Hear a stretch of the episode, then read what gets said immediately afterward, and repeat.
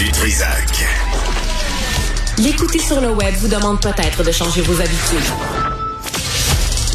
On comprend. Mais son émission en vaut l'effort. Linda Pagani est avec nous. Elle est prof titulaire à l'école de psychoéducation de l'Université de Montréal. Madame Pagani, bonjour. Bonjour. Bonjour, merci d'être avec nous. On s'est parlé à quelques reprises, vous et moi, puis euh, puis puis, puis j'ai toujours retenu le message que vous aviez là face aux écrans et les, les enfants. Et là, il y, a une, il y a une étude qui vient confirmer ce que vous avez toujours dit. Faut éloigner les enfants de trois ans et moins des écrans. Oui, euh, cette étude, euh, c'est c'est intéressant parce que c'est une suite de quelque chose qu'on a fait en 2012 et euh, c'est intéressant parce qu'on utilise une belle cohorte de naissances québécoises euh, euh, de millénaires qui sont nés entre le printemps 97 et le printemps 98. Et c'est intéressant parce qu'il y avait juste un écran qui était disponible, c'était celui de la télé. Et les DVD, vidéocassettes, tout était à la télé. Pas comme aujourd'hui, la recherche serait toute très, très difficile à faire. Donc, on, a des, enfants de cette euh, cohorte de naissance euh, qui a été euh, sélectionnée et suivie par l'Institut de statistique du Québec. Et c'est très, très intéressant et très riche parce que les parents ont nous rapporté si les enfants avaient visionné du contenu violent de façon régulière, et euh, on a euh, une variation dans la nature parce que c'est une échantillon de 2000 enfants. Hmm. Alors, euh, c'est très, très riche dans le sens que il y a certains enfants qui ont eu beaucoup d'exposition et d'autres qui ont eu pas d'exposition du tout et, entre les deux. Donc, euh, c'est une expérience naturelle et on les a suivis dix ans plus tard, euh, quand ils ont euh, ben, ben, plus que dix ans plus tard et à la fin de, de la sixième année. Et les enseignants ont donné leurs observations, les jeunes ont rapporté aussi leur leur donner auto-révélées euh, sur leur détresse émotionnelle, leur inattention et tout ça. Ah oui. Euh, Alors ça, ça c'est les enfants qui regardaient la télé, mais le iPhone est arrivé, Mme Pagani, en 2007. Ces enfants-là avaient 10 ans à l'époque, là, et c'est et là ils ont ils ont ils ont passé de l'écran au iPad, au téléphone. Est-ce que vous êtes capable de d'évaluer l'impact de ces nouveaux écrans dans la vie des jeunes? Oui, dans nos analyses, nous avons isolé euh, l'impact de d'autres euh, facteurs influents, euh, même la scolarité de la mère, le revenu de la famille, tout ça, pour bien isoler l'exposition au préscolaire et comment ça se projette au, au gré du temps. Et ce que nous avons conclu, c'est que il y a des risques associés avec l'exposition entre 3 et 4 ans.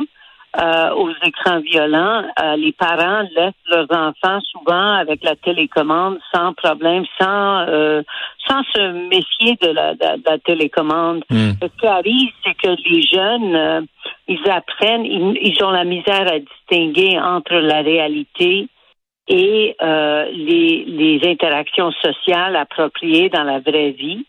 Et donc, euh, ils, commencent avec cette impression-là. Ils vont aussi euh, définitivement euh, non seulement inculquer ces valeurs-là, mais ils vont aussi développer des, des, attributions hostiles aux autres. Ah oui. Ben, OK, donc, qu'est-ce qui arrive? À un enfant de 4 ans, Mme Pagani, là, qui a la télécommande, qui tombe sur un film de super-héros, là, où tout se règle à coups de poing sa gueule, puis là, tout le monde éclate, tout le monde s'explose la face, tout le monde se tire dessus. Qu'est-ce qui se passe dans le cerveau de cet enfant-là et comment grandit-il? Mais ce qui arrive, c'est que tout de suite, il euh, a une impression que c'est comme ça que la vie se passe et que euh, on est en danger euh, et que les autres sont souvent ont des intentions qui ne sont pas toujours correctes vis-à-vis nous ou nos êtres chers. Alors, ce qui arrive, c'est que sont souvent sur la défense.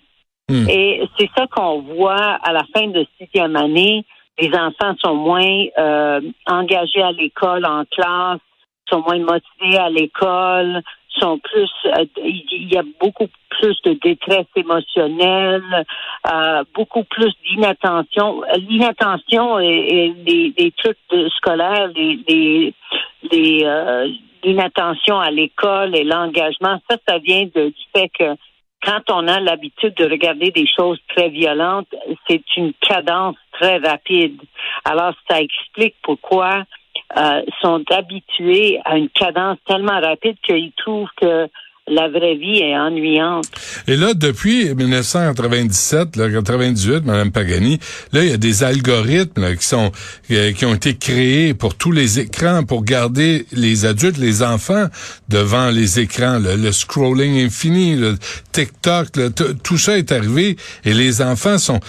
Le, message que vous avez aux parents, là, l'écran n'est pas une gardienne l'écran n'est pas une gardienne. Et un autre message que je veux donner aux parents, c'est euh, il y a une obsession chez les parents d'occuper nos enfants 24 heures sur 24 euh, parce qu'on a peur qu'ils vont s'ennuyer. Hmm. Et euh, l'idée, c'est que il faut que les enfants apprennent à bricoler. Et, quand ils n'ont rien à faire et qu'il n'y a personne à interagir avec, de prendre une feuille, faire des dessins, faire d'autres choses, bricoler, construire, interagir avec l'environnement, euh, même même parler avec euh, les autres, soit au téléphone, soit aller euh, aux côtés, jouer dans la nature.